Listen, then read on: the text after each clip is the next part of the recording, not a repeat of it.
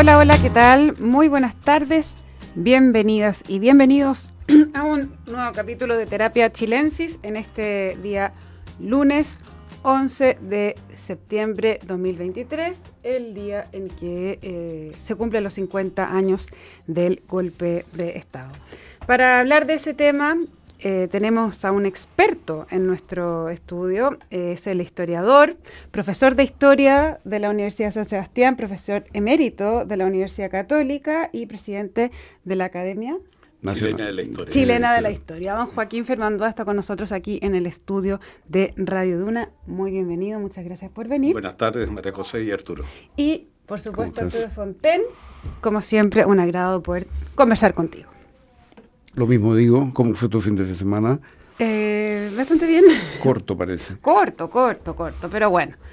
Eh, bueno, el, el, día ha sido interesante. Eh, un día de partió con un, la mañana, un eh, gran acto en la moneda, pero que fue precedido ayer de también actos cerca de la moneda y que terminaron en algunos disturbios. ¿no?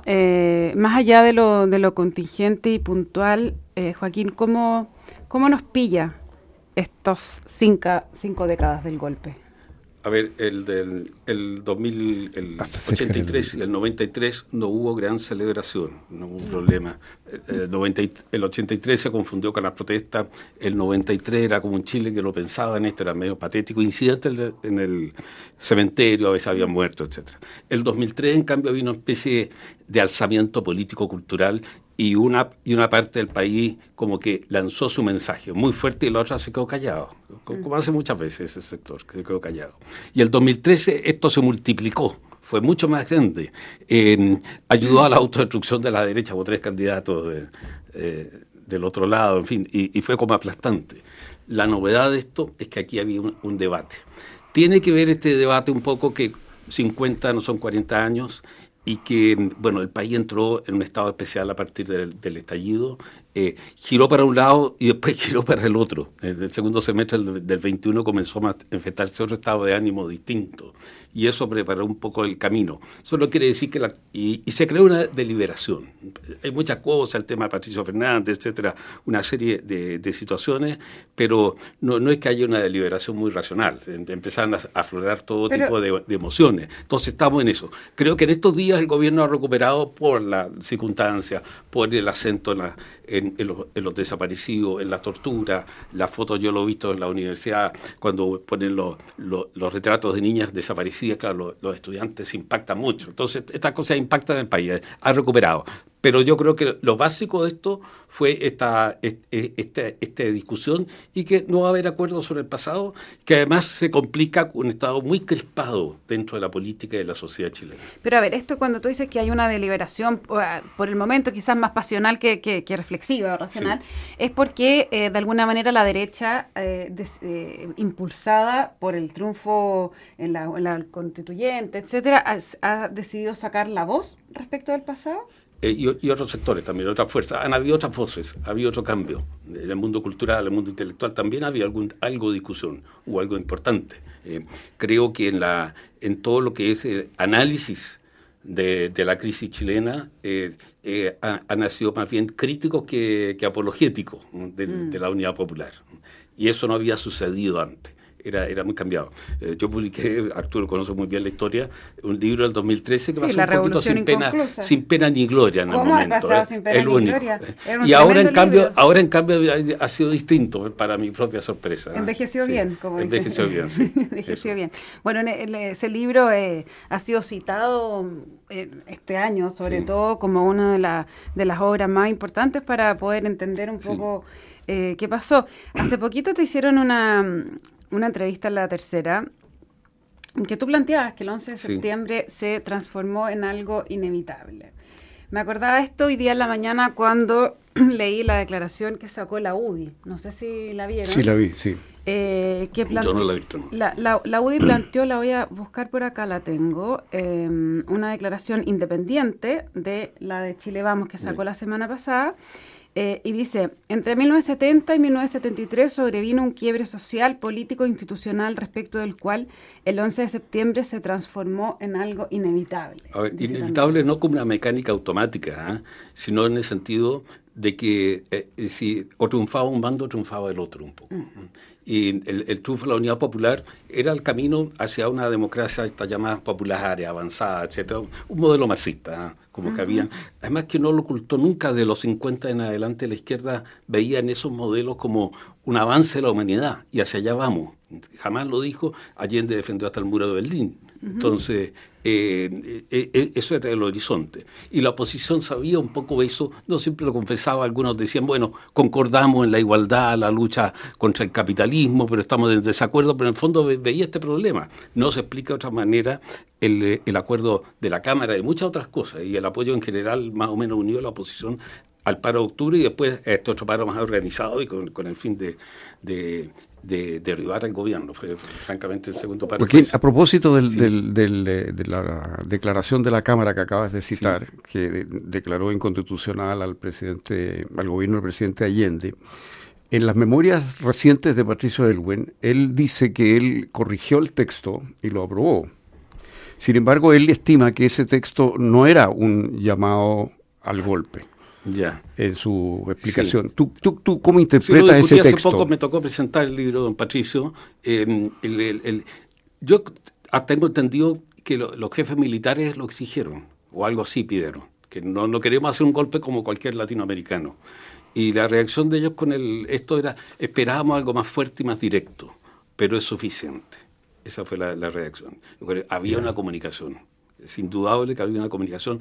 Es un documento completamente sin antecedentes en la historia de Chile, salvo la declaración de la Junta en la cuadra de Chile el primero de enero de 1891, cuando destituyen a Balmaceda. Esa fue otra, o sea, un acto comparable. Ese sería el paralelo. Claro, esa fue, claro, en serio, guerra civil.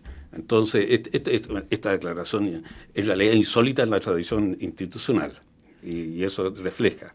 Lo que pasa es que también el, paro y toda la, rebeldía estaba medio cansada. Está como una guerra de posiciones como Ucrania-Rusia. ¿Quién se cansa primero? Era un poco esa, esa situación. El país se estaba trozando entre medio, pero esa era la, posición. Y por eso en el sentido era, era inevitable la crisis de la democracia chilena. ¿Cómo se salía de eso? Era, era, era, bien difícil. Yo siempre he pensado que necesitábamos un de Gaulle, pero un general chileno no estaba formado en esa pensar militar y políticamente. Estaban formados de otra, de, de, otra forma. ¿ah? Pero hoy día, entonces, mirado eh, en retrospectiva, tú eres de las personas que, eh, bueno, tú dices que era inevitable el golpe, pero esta, hoy día hay muchas declaraciones que dicen que sí, que era evitable. Ah, pues, eh, eh, ganando la Unidad Popular la batalla política. Sí, sí eso era posible, ¿eh? con el cansancio de, los otros grupos. Efectivamente, eso era podido ser, porque el, el, paro estaba empezando a hacer agua, porque la gente no tenía ya los recursos para seguir pagándole a su gente. Porque las empresas paraban todo, los camiones paraban para que se pagando el sueldo y todo lo demás. Pero un contrafactual, porque no, el gobierno de la Unidad Popular no, no iba a ser un éxito. Eh, estaba haciendo, digo. El tema era el poder, no era la economía. Eso lo mm. hacen todas las revoluciones. Después se preocupan de la economía. Y este era un no era una revolución, era un proceso revolucionario, pero eso hubiera acelerado. Entonces, eh, ¿qué era más importante? Eh, ¿Derrotar políticamente a los adversarios o cuál es el equilibrio económico? Demostraron mucho que el equilibrio económico no les importaba y cuando les, se empezaron a dar cuenta empezó esta crisis, pero primero era la política y el punto de vista de lo que ellos son, de lo que sostenían, era como lógico que tomaran esa, esa decisión. ¿Quiénes son ellos en esto? La, la Unidad Popular, la Unidad Popular. el de la Unidad Popular. Aceptar la ley de las tres áreas era el fin del proyecto. Y para a ver, ¿por qué aceptar el fin de las tres áreas? Eh, Porque eh, había que devolver muchas empresas, devolver y, y quedaba además un grupo grande, por lo tanto, mínimo que se requería para que haya una economía de mercado en manos privadas, tiene que haber un, mínimo de la economía de esas manos privadas, incluyendo algunos bancos, incluyendo, eh, hay algunas economías de mercado que han funcionado con, con bancos estatales, pero son donde no hay revolución, pero, pero no era el caso en Chile, entonces había que hacer ese mínimo y eso hubiera quedado como blindado porque hubiera tenido que pasar por el, Parlamento, salvo que hubieran obtenido una mayoría parlamentaria, pero ya se veía muy difícil que la Unidad Popular hubiera obtenido después de eso una mayoría parlamentaria. O sea, el escollo era eh, la devolución de empresas que estaban tomadas en parte. En, parte la devolución y que ya no se pueden expropiar más, salvo por ley. caso a caso. Claro, claro, caso a caso, caso a caso. Oye, el, eh, en, la famosa carta Mariano Rumor de Frey del año 90 y del año 73, de noviembre del 73, él afirma, afirma que el gobierno eh, eh, intenta ganar tiempo para obtener el poder total, el gobierno de Allende, y afirma que, que Chile avanza sin duda a una dictadura totalitaria. Elwin, en sus conversaciones, según cuenta sus memorias, le dice a Allende que él tiene la convicción de que el país marcha directamente hacia la dictadura del proletariado. ¿Por qué los líderes de la democracia cristiana, que era el mayor partido en ese momento, llegan a este convencimiento de que Chile está al borde de una dictadura del proletariado sin marcha atrás? Yo creo que lo, pensaron siempre que marchaban hacia allá y en esos momentos estaban así. El país sentía esa, situación, creía eso porque la Unidad Popular no, decía Allende decía no estaremos de dictadura del proletariado, pero sí lo que decían será un estado de, trabajadores, obreros, bueno, y habrá clase media, habrá pequeños empresarios, etcétera, etcétera. Pero lo mismo decían de Alemania Oriental, que no tiene nada que ver con eso. Entonces, no era muy tranquilizante. Ahora, ¿por qué? Digamos, eh, hay cosas que, claro que reconozco que se salen un poco el esquema de lo que digo. ¿Por qué Bernardo Leighton votó también la declaración del 22 de agosto y después votó la, del 13 de septiembre? ¿Podría haber alguna lógica en eso? Sí, pero, pero estaban con eh, una parte de los, del liderato demócrata cristiano, no de la base, y menos de la votación. Estaba con eh, esa, parte del liderato estaba con ánimo dividido, porque siempre había tenido nostalgia no pasar, de no participar de las transformaciones sociales y eso era como algo como, que los hería y estar aliados con la derecha. Pero por otro lado, sin la derecha no era nadie. La derecha sin la democracia cristiana tampoco era nadie. Sí, la se, se, necesitaba grande. claro, absolutamente. Ahora, eh, tanto Corbalán, eh, en distintos documentos, por ejemplo, en el famoso libro con, con, Eduardo Labarca, pero en muchas otras declaraciones, como Carlos Altamirano, presidente del Partido Socialista, o sea, los dos partidos eran partidarios, digamos, eh, de avanzar, a la, de llegar a la dictadura del proletariado, por una vida pacífica, democrática, pero esa era la estación de término. ¿Cómo se relacionaba esto con, con el gobierno mismo de Allende? Ahora, ¿En qué momento se suponía que eso iba a ocurrir, más o menos? El concepto de dictadura, el proletariado había sido dejando de lado en el marxismo en la segunda mitad del siglo XX, porque la palabra dictadura cayó en, mucho, en, claro, en descrédito. Porque en la época de Lenin todavía dictadura no era algo tan, tan negativo como llegaría a ser después. ¿eh? Entonces, eh, por eso decían gobierno obrero, campesino, un frente popular, una, eh, una alianza de clase contra la oligarquía, etcétera pero era un sistema marxista en el fondo, lo que ellos veían como Pero Corbalán usa el término dictadura del proletariado y también, sí, también lo usan. Periodo. No lo usaban mucho, pero lo usaban a veces. Pero el año 72 lo usa. eso lo va a decidir el pueblo, siempre dice. Bueno, eh, todo es muy dinámico, entonces en un momento dado pueden haber cambiado las circunstancias y vamos qué iba a decir el pueblo y sus representantes. Entonces, pero eso qué es lo que significaba. Era, significaba lo, lo, que vimos después con el modelo chavista. Pasa que aquí no obtuvieron la mayoría, salvo una vez en una elección municipal pero el resto no hubo mayoría. A ver, ¿a qué te refieres eso el gobierno chavista? En el sentido que con mayoría electorales cambió la constitución y con eso le, dio una enorme fuerza al gobierno y desbalanceó el sistema de la separación de poderes. Eh, eh, descabezó al ejército, eh, cuando intentaron un golpe nadie los obedeció, y después al Poder Judicial lo subordinaron. Entonces ya... Y todo esto Ahí se logró el poder total. Institucionalmente democrático. Sin problema. La gran empresa de petróleo se declaró en huelga por uno o dos meses, pero al final se cansaron y, se la entregaron. que estaba medio destruida ya, ya sí, pero. ¿Tú dirías que Chávez fue de alguna manera, como él ha dicho, un discípulo de Allende? Algo análogo. No sé si lo hizo conscientemente, eh, pero fue análogo esto de, por elecciones y poco a poco y se Eso lo que en Chávez resultó, digamos. Claro, le, resultó una, eh, crear una tremenda mayoría con un lenguaje más ambiguo que el de Allende en términos de en términos en relación a la democracia, en relación a los objetivos de un nacionalismo antinorteamericano, en fin, eh, básicamente con eso. Pero estableció un sistema y con una clase política rodeada una clase política bastante más corrupta que el de la Unidad Popular. La Unidad Popular era más abnegada, que eso es lo que me ha llamado la atención de los neopopulismos que, son como eh, son como otra clase política sultánica, como si se aprovecha el poder. ¿eh? Oye, Joaquín, eh, ayer mismo el presidente Allende inauguraba un homenaje a Salvador Allende en la moneda. Em, entre otras cosas, y lo ha dicho varias veces, dice Allende, un demócrata intachable, un luchador social y un referente para quienes creemos en un Chile mejor y en un mundo mejor. Eh, ¿Es Allende un, ¿Fue Allende un demócrata intachable?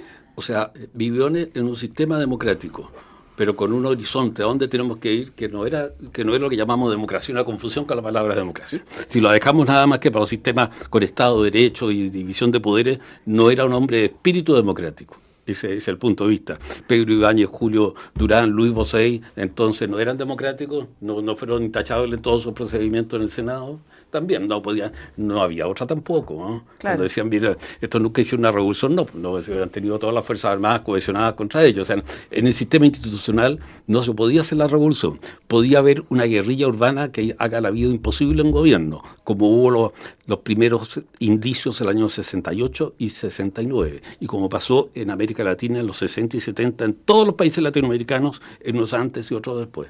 Entonces, eso lo hubiera esperado a un Jorge Alessandri, como si hubiera salido en el gobierno, con una izquierda más o menos dividida en torno a esto, o con dos, con dos patitas distintas. Pero visto hoy en el lenguaje de hoy, digo, porque efectivamente el contexto histórico que tú describes eh, es uno, pero hoy la, que, el presidente diga esto y, y mucha gente en la izquierda eh, reivindique la, el carácter democrático, el espíritu democrático de Allende, ¿está correcto? Te lo pregunto. Eh, eh, como historiador, digamos. Sí, a ver, eh, todos estos partidos que yo les llamo antisistema, o sea, están contra el sistema, no son revolucionarios, porque entre otras cosas no pueden hacer la revolución. Eh, lo que pasa que el, el, el adquirirse estas costumbres del sistema institucional los lleva a acostumbrarse a eso y, se integra en el sistema. Esa es como la dinámica de los partidos modernos. Para mí el gran ejemplo, el gran paradigma es la socialdemocracia alemana entre el siglo XIX y el siglo XX, que, tiene más o menos esta más o menos esta misma sintomatología. Y porque Alemania era una, para la época era una democracia parlamentaria, mm, no exactamente, pero y está marchada aceleradamente en torno a eso. Entonces, eso es lo que pasa. Si no hubieran llegado nunca al poder, Allende hubiera pasado como un líder de la izquierda, claro, hablaba de la revolución, hablaba pero parte de la, democracia. Pero al ganar estaban como condenados a realizar su programa porque creían en él además. Había algo político-moral en eso, en, esa idea. Ese es el mundo, a eso vamos y eso hay que hacer. ¿Por, eh, ¿por qué era esta idea de, lo de hacer irreversible el proceso? Que se oye que se ve tanto en los eh, discursos de es una, una, palabra un poco contradictoria si es irreversible para qué preocuparse claro pero lo que pasa es que parte el, pensar en marxismo por decirlo de una manera eh, es partir de una serie de, dogmas importantes o, de teoremas importantes. El, el principal es que la, la historia marcha necesariamente hacia cierto lugar hacia cierta meta. Y una vez que se ha pasado la meta no se puede volver a lo anterior, volver es, como impensable. Por ahí Marx tiene una cosa como que o socialismo o, o, destrucción o salvajismo, algo así lo dice Marx o Engels, uno de los dos dice como, como, que, como que habría otra posibilidad, pero el, mundo marcha por etapas. Entonces una vez que hemos dejado la etapa, incluso lo decía, yo recuerdo mucho, pero es que ¿cómo vamos a volver atrás? ¿Cómo puede un país va a dejar de ser socialista? Porque siempre la discusión, ¿por qué allá no cambian? Entonces, detrás de la cortina de hierro, es que es como que quisiéramos volver a las cavernas.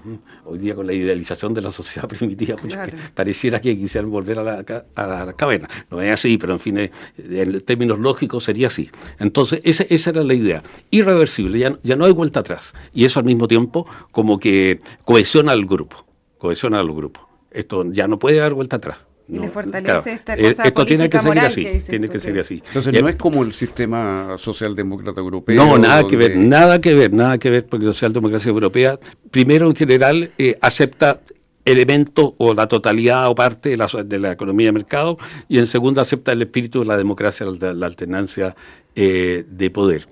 Además esto de la irreversibilidad tiene, tiene otro componente que es como la... justifica como la exclusión del adversario la persona no tiene, ya nadie le hace caso, es de otro mundo, no, no, podemos, no podemos pedirle a un brujo lo que vamos a hacer, sino que la planificación central por computador. No es un momio. Claro, un momio. claro, claro, no, si el, término momio tiene, tiene su sentido de época, ah, todo, todo, todo eso. eso. Eso era muy fuerte en, el, en, el, en el marxismo. Y a mí había otra frase que vino afuera. ¿ah? Esto vivimos el momento histórico del cambio de correlación de fuerza entre el capitalismo y el socialismo. Capitalismo empieza a derrumbarse, el socialismo empieza a firmarse en el mundo, la guerra de Vietnam, aquí allá, París, etcétera, todo esto. Es lo que estamos viendo, es lo que, es lo que sucede. Eh, son las leyes de la historia, ustedes no la entienden. Entonces, Oye, la, la, José es una gran periodista. Eh, ¿Por qué? Y los periodistas estaban muy preocupados en ese momento por el tema de la papelera. Y si tú ves las memorias de Elwin... Seguimos preocupados. Sí. Uno de los puntos centrales... Central, en base de lo que yo le he dicho. Eh, para continuar las conversaciones, un prerequisito es que se arregle el problema de la papelera. ¿Cuál era el problema ahí? ¿Por qué era la desconfianza con la unidad popular. Porque ellos creían, pues ellos decían que también creían un poco en socialismo, venían de empresas estatales, pero sabían que el que dominaba el papel domina todo. Y, a los enemigos poco a poco les empieza a fallar el papel, pues no alcanzó a llegar, etcétera. Eh, pasa, así. En Argentina sucede que los gremios entonces de camiones empiezan a sabotear a Clarín, a la Nación. Bueno, se arreglan de otra manera, en Argentina hay otro mm. esquema, ¿ah? pero, pero son las típicas cosas que empiezan a hacerse una vez que tú dominas eso. Joaquín, eh, hoy día estamos conversando con Joaquín Fermandoa, historiador muy destacado, y eh, te quería preguntar un poco en relación a lo que hablaba antes de, esto de la figura de Allende, si qué tan democrática, etcétera, pero eh, partimos de esta conversación, tú decías que hoy hay más debate en torno a lo que ocurrió, etcétera. cuando tú ves todo lo que, los homenajes, todo lo que se está haciendo, eh, ¿se está viendo la parte más mítica o la parte más real? La parte más mítica, la parte más mítica. Lo real es, son los desaparecidos, la la violencia, la, extrema dureza, en fin, el, Estado dictatorial, sobre todo los primeros años. El régimen militar, la característica que tuvo el régimen de Pinochet, como lo llamemos, eh, fue una cosa evolutiva, ¿ah? bastante, bastante evolutiva. Pero en fin, lo que se ve fundamentalmente es la adhesión a este mito, que tiene una fuerza chilena y mundial parte de que esto se haya mantenido tan vivo, una parte, no todo, pero una parte de esto es que la atención mundial hacia Chile quedó como instalada. En el mundo euroamericano, en otras mm. partes del mundo es, distinto, pero este mundo euroamericano en el que estamos y que, es más, todavía el más influyente en el mundo en ideas, eh, esto revierte sobre el país. Mm. Entonces, muy Ariel Dorfman habla de la democracia, nada más que la democracia en, el New York Times, no, se plantea ninguna otra pregunta. Así que eh, y eso es muy fuerte. Y, la imagen externa en eso de los medios, ya no con la atención que hubo el 73, naturalmente, pero, pero, pero quedó fija ahí, como este mecanismo. Y, y, eso, la, la, yo y la clase política, ¿a ti te parece que ha estado eh, como a la altura de los 50 em, años eh, pensando... No. de lado y lado. es, fácil criticar a los políticos. No hay democracia en donde no se critique ni se haya criticado a los políticos. Va con la democracia. Es así, así que ten cuidado en eso. Eh, y, se le culpa a gente común y corriente de repente que tiene que ser uno Superman, Superwoman, pero no, no, puede ser.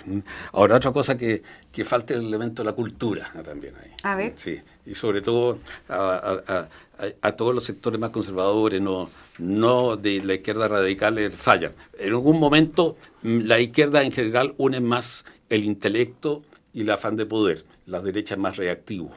Pero falta un ¿Prefiere no saber? ¿O hacerse el leso? Eh, eh, algo de eso y algo como que no lo ven con importancia. Bueno, eh, Se ve que la, los gobiernos de derecha han tenido pocas iniciativas culturales, salvo alguna gente relacionada con ellos que le da, que le, que le convence de esto. La proximería de la administración de Alessandri se creó el Instituto de Chile, donde estoy yo, yo y Arturo estábamos metidos ahí. Ah. Pero son cosas, porque el ministro de Educación está interesado en eso. Cosas así, pero, no es algo, no es algo que les nazca un poco eh, estos mundiales, más o menos mundial, pero hay diferencias ¿ah? en Alemania, en Inglaterra, en la misma Francia, en Estados Unidos, la derecha a veces son demasiado potentes pues, culturalmente porque también tienen esta tendencia a, que el dogma se coma al intelecto, a, la libertad de pensar. Y es algo que yo veo con mucha preocupación en Estados Unidos que está pasando. No es solo el fenómeno Trump, sino que tras eso hay otro elemento. o sea, ellos, ya, ellos sí están eh, en la batalla cultural. Están como encaminándose a una cosa muy destructiva, hasta donde uno ve. ¿eh? Ya, pero aquí la derecha ha preferido eh, mantenerse más bien ajeno culturalmente eh, a la historia reciente.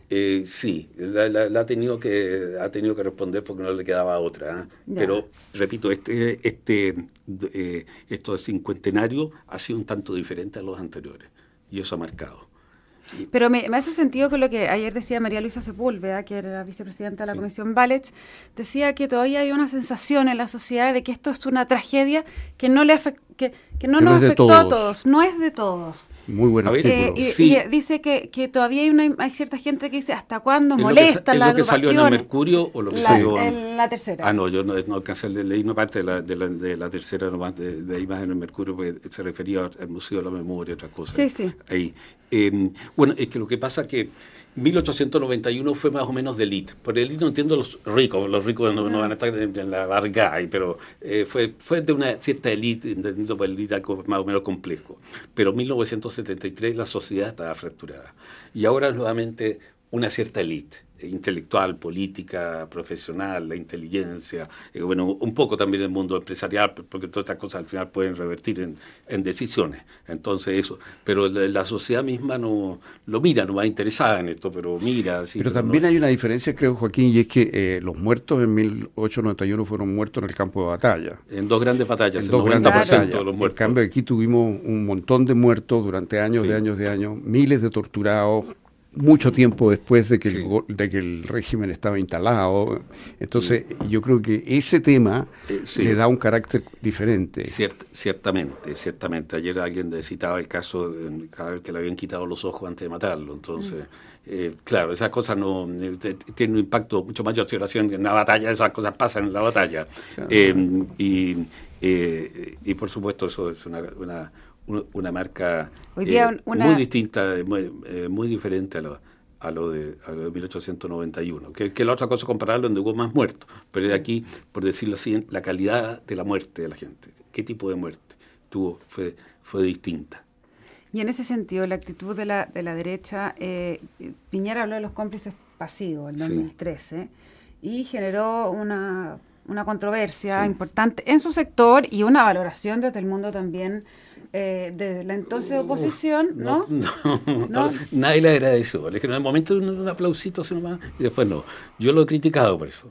Eh, en una entrevista que me hicieron, usé una frase muy difícil, tuve ocasión de, pedirle excusas a él, pero, pero no por el fondo del asunto. Creo que lo honesto políticamente hubiera sido que el 89, cuando pasó de la democracia cristiana a la renovación nacional, lo hubiera dicho, aquí hay un problema que hay que plantear. Eso. Pero después, en un momento para su sector pésimo, justo les manda el mazazo y a él no se lo agradecieron después, nadie le reconoció nada. No, pero, ahora, ahora, sí, ahora, sí, porque lo necesitaban allá, un poco, me da la impresión que un poco para dividir a la derecha, etcétera. Pero a mí me pareció bien, fíjate, que él eh, firmara esta declaración de, Santiago, a mí me parece que es una pena que no se haya firmado por todos los partidos, creo que habría sido un momento de unidad. Yo creo que sí, yo, eh, ya la medida que alguien me preguntó, dijo, sí, se puede firmar, pero siempre que se participe en la redacción porque también hay una trampa. O sea, uno no es un mm. cadito del cacho como para saber que en estas cosas hay, hay, ciertas cosas que tienen vuelta y hay que hacer alusión a la complejidad del asunto. Mm. Sin, sin eso no se puede firmar. Pero la, la declaración que se aprobó eh, por parte de los cuatro expresidentes y las declaraciones de Chile Vamos y ahora, no sé, son matices, las diferencias son etérea, encuentro yo, dada la importancia del, gesto, me parece a mí que habría sido mejor eh, firmar todo La moneda no tuvo una buena táctica. Ah, la estrategia a largo plazo era, era, yo creo que era, honesta en ese sentido, pero no tuvo, eh, fue como, esto sí, no, mm. como un ultimátum, eh, después de hablar bien, después, etcétera, entonces Ahí, y, entre tanto se empezó a, amargar la situación interna. Oye, y tú que eres el autor de este gran libro, La Revolución Inconclusa, término que hoy día está usando además el Partido Comunista. Sí. Eh, la Revolución Inconclusa hoy día es un término que usa el Partido Comunista, pero es el título de tu libro. Eh, en dos palabras, el plebiscito plebiscito. ¿Cuál es tu visión? Yo soy muy escéptico al plebiscito. Primero, tengo entendido. El plebiscito que iba a llamar a Allende el día martes 11. Yo he consultado con tu constitucionalistas, no, las respuestas no son muy eh, absolutas, ¿ah? pero eh, tengo entendido que el 5 de junio del 73 se habían acabado todos los plazos. Era el último día para llamar a un plebiscito. Para se podría llamar 72.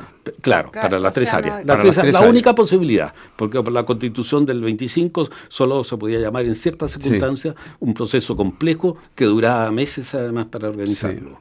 Entonces, y, ya se dejó hablar y públicamente ya nos habló mucho del plebiscito. Después surgió, semanas o meses después, esta idea, que García fue primero, si es que queríamos llamar a un plebiscito. Y empezó, empezó a hablarse de este plebiscito. Se debe haber hablado, pero para un plebiscito hubiera sido necesario, entre otras cosas, por lo mismo que habían terminado los plazos, eh, hacer una nueva reforma constitucional tal como la que hizo aquí el 19 y 20 en Chile, eh, eh, primero para llamar a una, nueva constitución y, después para ir postergando, cambiando los plazos de las elecciones para el tema de la pandemia. Tuvo reformas constitucionales, pero acuerdo del partido. Para que hubiera acuerdo de los partidos, hubiera tenido que haber una, una atmósfera y hubiera tenido que tratarse de otra manera. Hubiera sido un empate y postergar la lucha final al plebiscito. Decidirlo todo por un plebiscito que para una democracia de todas maneras tiene su riesgo.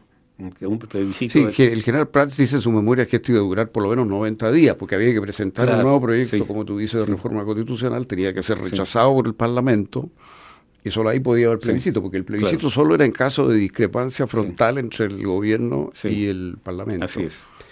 Y entonces mínimo 90 días, pero claro, el Parlamento podía negociar, demorarse, aceptar una parte, no otra, entonces era un proceso. Pero en todo caso le habría permitido, creo, al gobierno ganar tiempo.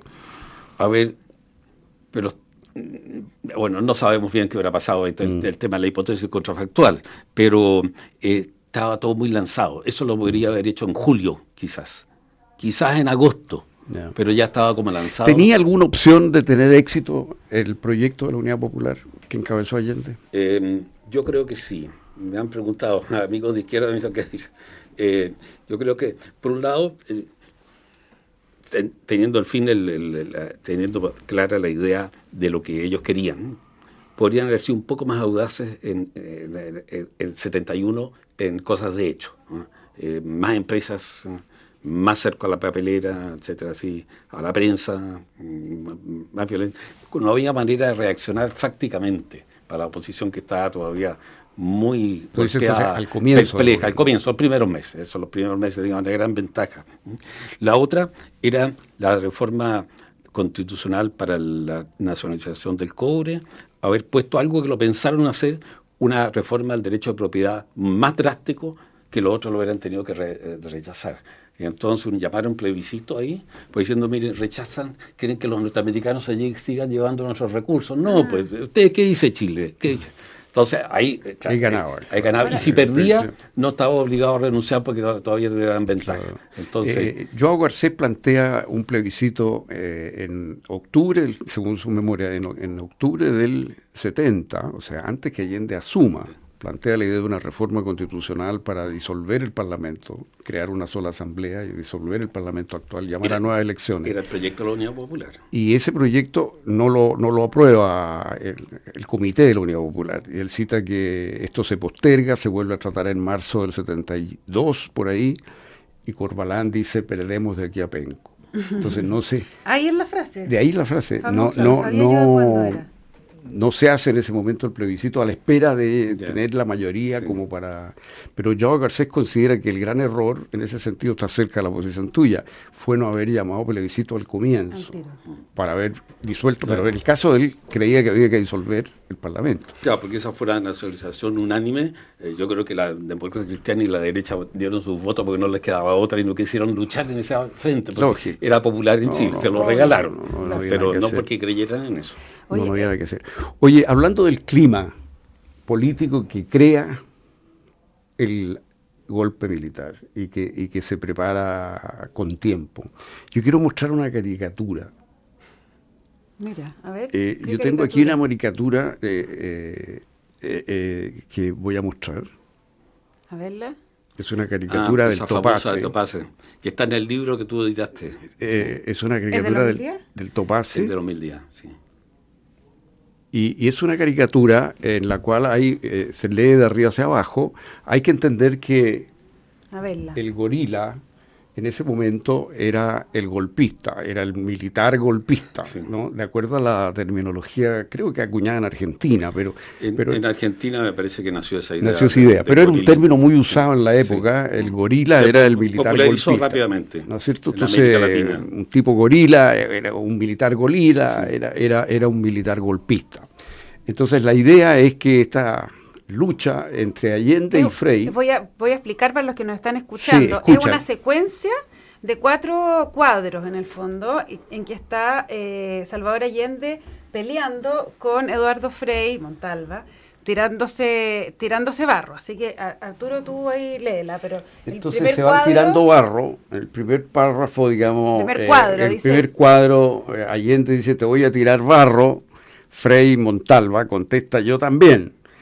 Ahí va otro, dice el Chicho. Eh, lo mismo digo, dice Frey. Eh, más barrito, le dice Allende. A mí me lo dice, le dice Frey. Chita, dice Allende. Resultó un gorila y saltan los dos para los lados. Y el barro se, transforma en qué? El barro se transforma en el militar golpista, en el gorila. O sea, eh, se va juntando al medio un, un un, cerrito, un montículo de barro, y de ese montículo de barro emerge el, el gorila, o sea, el militar golpista. Lo interesante es que esto fue publicado no el año 73 ni el año 70, esto fue publicado por Topase el año 1964. Sí. O sea, ya el, golpe no era algo. O sea, la idea. En algún inconsciente estaba. Eh, de, alguna manera, eso era ya un tema en Chile. porque esta era una revista satírica política, el Topase. La intervención militar en el mundo, en política, no era algo tan ilegítimo como llegó a serlo después. En todo el siglo XX, desde los jóvenes turcos del año 8 en adelante, la clase militar es un poco clase política en gran parte del mundo. No nos olvidemos. Allende admiraba al régimen argelino, toda la izquierda china lo admiraba, hasta el día de hoy un gobierno militar que tiene sustento. Hoy día un poco menos, pero, pero es fuerte en eso. O sea, eso había. Y, esa, es, eso eh, empezó una cierta intolerancia, pero también eh, estaba la, idea de, los militares. Y no nos eh, olvidemos que por algún momento Chile, en varios momentos en su historia del siglo XX, estaba rodeado de regímenes militares y que ese era un tema político importante para, para Chile. Y los militares chilenos siempre decían, no somos como, somos como los otros, pero eh, tenemos que en la crisis al final cae en el poder armado o uno de los partidos subordina al poder armado o lo hace su aliado. Eso es como una mecánica que pasa en todo momento de crisis. El poder, el poder militar solo tiene esa actitud no deliberante cuando hay una cierta estabilidad. Pero hubo algo en el clima de los políticos que tú, tú dirías es parte del, de la responsabilidad de lo que terminó ocurriendo, la que el quiebre de la democracia sí, de, De, todas maneras, porque una archipolitización y eso revirtió sobre la Fuerza Armada. llegó a la familia, eh, llegó a la oficialidad, eh, estaba presente en la tropa, en los oficiales, en algunos grados más en la marina, las marinas son siempre más, por muchas décadas tenían células los partidos de izquierda, por lo menos los comunistas tenían, tenían, tenían penetrada. No hacían nada así. Eh, participaban en algunos temas gremiales nomás, pero no hacían nada. Pero estaban ahí y era un temor. Y por lo tanto esto era una inquietud. Eh, digamos, de cuando Castro fusila a 700 oficiales del, ejército y de la policía las primeras semanas después del triunfo de la revolución, los, los eh, ejércitos latinoamericanos no dijeron nada, pero tomaron, miraron eso, dijeron, mejor se lo hacemos nosotros antes, antes que ellos no hagan eso nosotros. esa mentalidad empezó a formarse. Ya estaba. Ya, y en los minutos que nos quedan, eh, Joaquín, el, rol de Estados Unidos. El rol de Estados Unidos eh, en el golpe se han conocido más archivos desclasificados de Peter Kornbluth, los ha dado a conocer, hubo un reportaje la semana pasada eh, donde mostraba eh, conversaciones de Nixon, Kissinger muy determinantes. Eh, ¿Cómo fue eso? Yo creo que no, no fue un factor importante. ¿No? No, no fue un factor importante. Para quienes querían un cambio en Chile, un golpe, lo que sea, la resistencia, era importante ser apoyado por Estados Unidos, que es otra cosa. Tal como había apoyo soviético, cubano, de Alemania Oriental a la, izquierda chilena. sea, en ese sentido, el papel de la sociedad y el Estado norteamericano, el gobierno, en la historia de Chile del siglo XX es importante. Eso es decir, a, quién se le pedía recursos, etcétera, todo eso. Eso creó una maraña de redes, como en cualquier parte, en cualquier circunstancia de, ese tipo. Hay un intento de formar un golpe que esto fue en septiembre, en las primeras semanas de octubre del 70. Eso sí que sí. Eso fue cierto. y el contacto paralelo a la embajada con, eh, eh, con militares, eh, que era fuerte. Que los militares se movían, pero no era que fueran a decirme a usted, señor general, ¿por qué no, le, no, hace un golpe? No, una búsqueda mutua, también. Para quienes querían hacer algo era importante tener el contacto con Estados Unidos y, y, la seguridad del apoyo. Y hay varios, uno o dos documentos que dicen los militares están preocupados por lo que le pasa a Grecia. A Grecia le pasó algo los coroneles griegos les pasó algo lo que les pasó a Pinochet después, que fueron como aislados en Europa. Entonces no queremos que nos pase eso. Al resto de los países latinoamericanos les pasaba eso con gobiernos militares. ¿eh? Que, la gente que tiene la teoría de que más o menos esto fue un golpe digitado de Estados Unidos no, en el contexto no, de la Guerra eso cuento, eso porque es bonito, las películas son interesantes y, y esas cosas entretienen ¿eh? y explican fácilmente eh, todos los sucesos, pero no, no, no, Pero no crees tú que esos 7 millones de dólares más o menos que entraron... Primero dos, entiendo, ¿no? Primero 2 millones de dólares. Pero en el periodo fueron como 7. Se autorizaron 8 y se según lo que sabemos, pero lo que sabe todo el mundo, se gastaron 7. Bueno, esos 7 millones de dólares entonces fueron a medios de comunicación, fundamentalmente el Mercurio, y a partidos políticos, fundamentalmente la democracia cristiana. ¿Tú crees que el Mercurio y la, y la democracia cristiana hubieran tenido hubieran desaparecido o hubieran tenido muchas dificultades sin ese apoyo. de contabilidad para ver eso, pero yo sospecho que sí. ¿sí?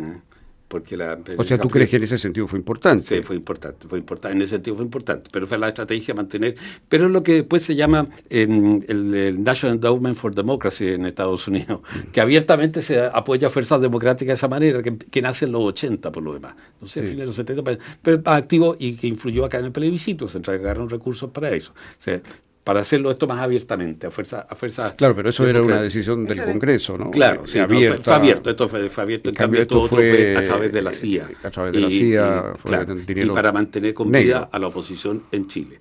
No, pero además para, A ver, pero es que ahí está el punto. ¿Era para mantener la viva a la oposición o era para desestabilizar el gobierno de ayer? desacreditar a través de la prensa y desestabilizar. Tú mantener una oposición no desestabiliza a nadie, o sea, no, no en, en principio no es así. Ahora, que, Estados Unidos no le molestaba un golpe y que probablemente en los contactos con militares y con algunos líderes le decían, si ustedes hacen algo, nosotros los apoyamos. Pero si tú das cuenta, la opinión pública sí puede desestabilizar.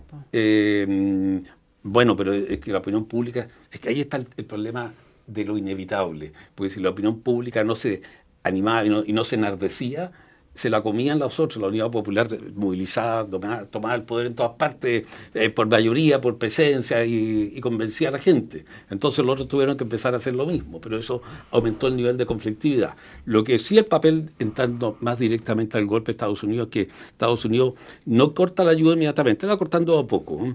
pero a la militar la aumentó. Y eso fue un tremendo, tremendo, tremendo mensaje. Además tienen que haber contacto, eso no dijo. Bueno, ahí había también la rivalidad con la Unión Soviética que estaba dándole armas a Velasco Alvarado en el Perú, ¿no? Claro, ciertamente. Que era un gobierno de izquierda, socialista. El 28 de septiembre lo eh, invito al lanzamiento de un libro mío con otro historiador sobre la historia de los peligros de guerra en, los 70. Ah, también está, está, ahí relatado ese, tema con, con, Perú y que la Unión Soviética se lo ofrecía ciertamente a, Chile a un precio barato, muy grande. Joaquín, para, para cerrar, la pregunta del millón. El presidente Boric esta mañana dijo en el acto en la moneda, no es separable el golpe de Estado de lo que vino después.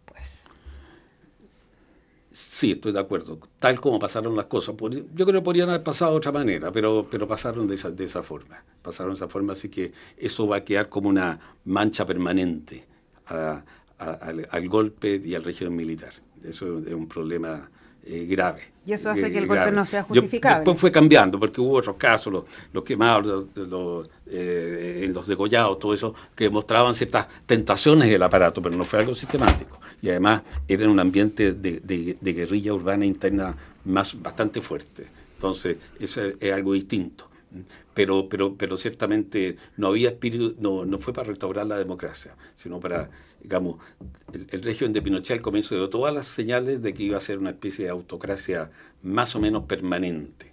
no un regreso a la democracia ni al Estado de Derecho. Las circunstancias obligaron después a disolver la, DINA, a terminar con las desapariciones, a, desarrollar un proyecto político, ahí, ahí fue cambiando. Y ahí también el papel de Estados Unidos fue no, no menor en toda esa en todas en todas esas circunstancias, como también en ayudarnos, ayudar a Chile a que no hubiera guerra el 78. Ya, pero tempranito mostró que se quedaba la dictadura. Eh, a ver, los oficiales, antes de meter a Pinochet, los oficiales cuando algo que era muy común en ellos decían, bueno, si hacemos algo, si rompemos todo lo que creemos, lo que hemos hecho, y vamos a intervenir, va a ser para hacer algo en serio. Vamos a, sanear al país y vamos a, educar a una juventud nueva ahora. A eso, porque ahí la juventud hay que educarla bien. Ahí también, ahí también viene lo irreversible. Implicaba algo, claro, eh, implicaba algo de largo plazo. Y la primera declaración de Bonilla, esto no, no, no somos no, no, para irnos ni queremos eternizarnos, más o menos por ahí va. ¿Eso dice Bonilla? En, los primeros días, después del 11. Bueno, ya estamos de nuevo en otro 11. Joaquín Fermandoa, muchísimas gracias por haber venido esta tarde a conversar eh, con nosotros eh, de este tema. Arturo Fonten, como siempre, un placer. Les cuento que la transformación digital de tu empresa nunca estuvo en mejores manos. En Sonda desarrollan tecnologías que transforman tu negocio y tu vida, innovando e integrando soluciones que potencian y agilizan tus operaciones. Descubre más en sonda.com. Sonda Make It Easy. Quédese con nosotros porque a continuación información privilegiada al cierre y luego sintonía crónica debut junto a Bárbara Espejo y Francisco Aravena. Muchas, muchas gracias a los dos y que estén muy bien. Nos encontramos mañana con más terapia. Buenas noches. Muy buenas noches. buenas noches. Gracias, María José y Arturo.